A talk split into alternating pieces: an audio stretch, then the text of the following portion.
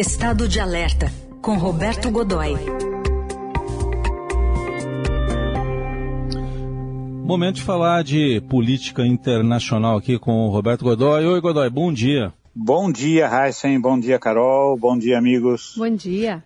Bom, a gente está vendo um aumento da escalada militar envolvendo Ucrânia e Rússia e superpotências ali também envolvidas, né, Godoy? É, a coisa está ficando complicada. É, a grande questão ali agora, nesse momento, né, é se esse, essa nova Guerra Fria que os Estados Unidos, é, a Rússia e já numa certa medida também a China estão envolvidos, se essa guerra não eh, no caso da China, não necessariamente na Ucrânia, mas é, se essa guerra, se esse novo cenário de Guerra Fria que a gente viu durante tantos anos depois da Segunda Guerra Mundial, até o fim da extinta União Soviética, é, há 30 anos, em, é, em 1991, o que a gente está vendo agora, a questão é se isso vai virar uma guerra quente, ou seja, se é, vão partir para cima uns dos outros ali, e os indícios são é, não são os indícios são preocupantes, muito preocupantes, principalmente em relação ao próximo inverno europeu que está começando, né? E, e, e, é um cenário de sonho do militar, é, do planejado, dos planejadores militares russos, né? Então, é, o que é está acontecendo na prática ali? Dizer, você tem uma área de tensão muito forte né, na, na, na, entre, entre, entre a Rússia e a Ucrânia. Né? É, é, a gente não pode esquecer, tudo isso começa em 2014, quando a Ucrânia, é, é, quando a, a, a, Rússia invade a Crimeia, toma a península da Crimeia, e desde então você tem ali no, na região leste da Ucrânia um movimento separatista é, que é virtualmente guerrilheiro, né? é, armado, é, sustentado mal disfarçadamente pela, pela Rússia, né? é, e o resto do país resistindo né? a, a, uma intervenção militar russa. Mas, é, o, o, o, como disse o Vladimir Putin, é, as consequências de, uma, de um conflito ali não são, não podem ser subestimadas em relação ao mundo, ou seja, se houver uma, se houver uma guerra nesse momento, depois da pandemia, com a economia mundial derretendo, eh, com todos os problemas que a gente está vendo e assistindo, acompanhando no mundo inteiro né, nesses últimos dois anos, é, não, não vai ter ninguém livre das consequências. Sobra até para nós aqui no Brasil, né? porque a complicação na União Europeia vai criar graves problemas de mercado para as exportações brasileiras para ficar no mínimo. Né?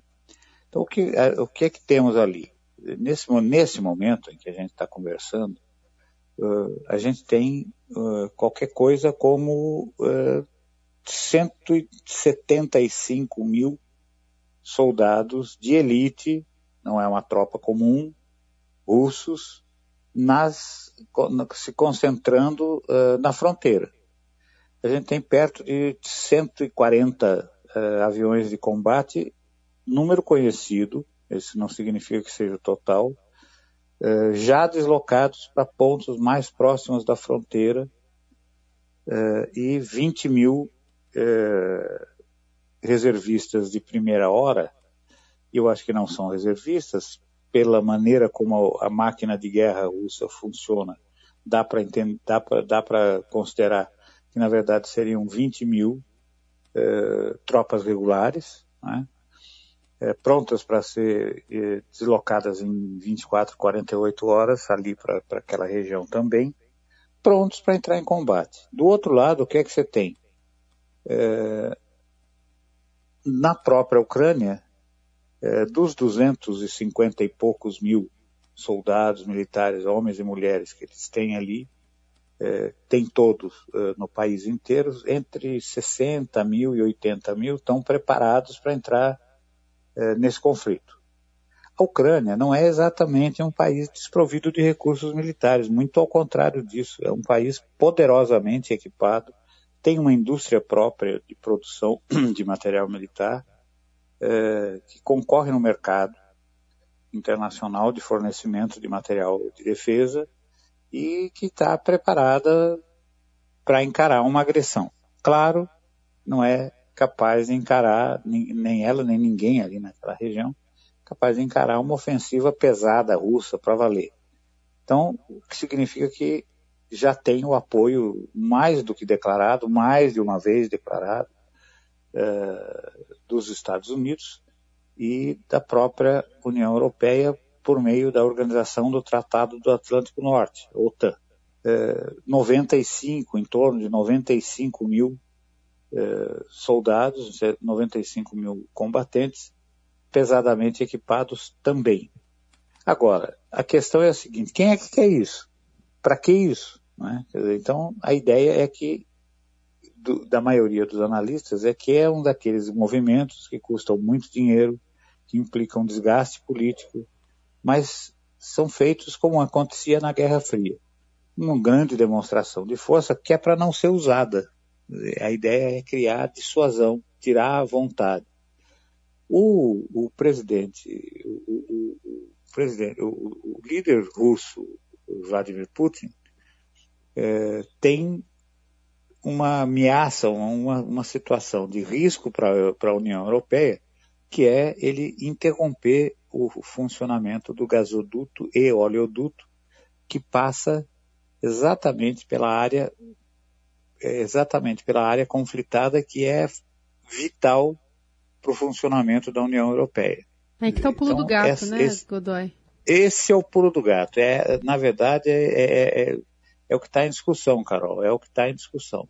É o recurso, né? é, é esse material, é, é, esse gasoduto, esse fornecimento. É, Biden, o presidente americano Joe Biden e Putin fizeram uma reunião duas horas, o que é uma coisa incomum entre líderes desse tamanho, né?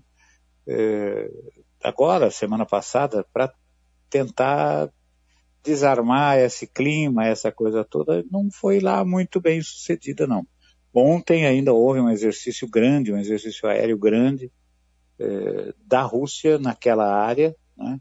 com aviões eletrônicos, de, de, de, controle do espaço aéreo, essa coisa toda, e foram vistos também é, esquadrões dos caças, inclusive os novos, os novíssimos caças é, Sukhoi 57, que foram recebidos o ano passado pela Força Aérea, formalmente recebidos, entraram, na verdade foram recebidos não, deixa-me corrigir, foram, entraram em operação, já haviam sido recebidos anteriormente, mas entraram em operação real uh, junto à Força Aérea Russa no agora, no, no, muito recentemente.